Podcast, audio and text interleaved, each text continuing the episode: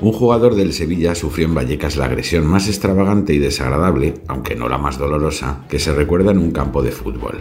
Ocampos, bravo futbolista argentino, se dirigió a la banda con la firme decisión de poner el balón en juego cuando de repente notó algo en el recto y se giró.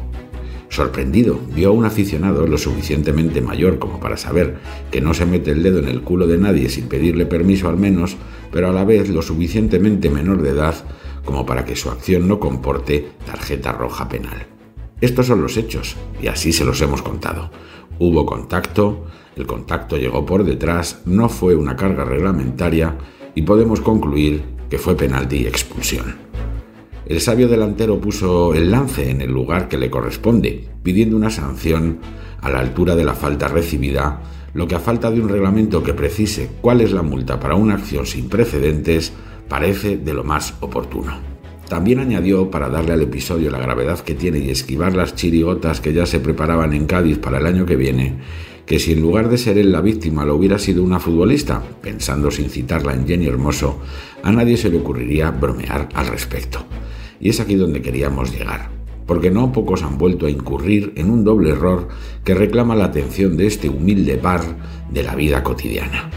¿Son comparables el puntazo en el ojal a Ocampos con el ósculo a la presentadora de las campanadas en televisión española?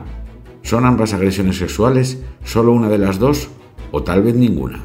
Al paciente lector le podrá parecer excesivo que dediquemos un espacio como este entre Usía, Ventoso, Maura, Alcaraz y tantas otras plumas ilustres de Casa Rubido a un tema menor al lado de la rebelión de fiscales ante Sánchez, la necesaria tractorada que recorre España o el penúltimo clavo en los ataúdes de las pequeñas empresas con la subida del SMI.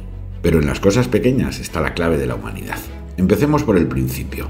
Meterle una falange del dedo índice por el orto a un deportista es muchas cosas, además de una inspiración para una novela de Tom Sharp si siguiera vivo, y todas ellas reprobables.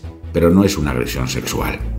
Los hombres sufrimos en silencio nuestros propios males, pero entre ellos no está la violencia sexual.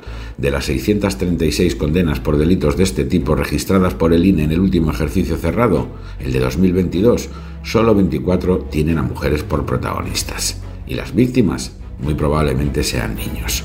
Tener que aclarar a estas alturas que existe una violencia específica contra las mujeres más por razones de la fuerza superior de su agresor que por factores educativos que algunos quieren arreglar llevando a zorra a Eurovisión, produce casi melancolía.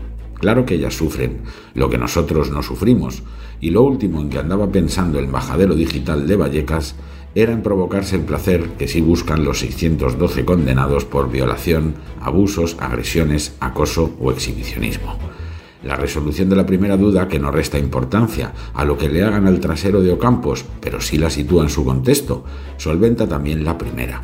Desgraciadamente, hay el suficiente número de delitos sexuales contra las mujeres como para inventarse que un beso público de una hortera pertenece a ese epígrafe.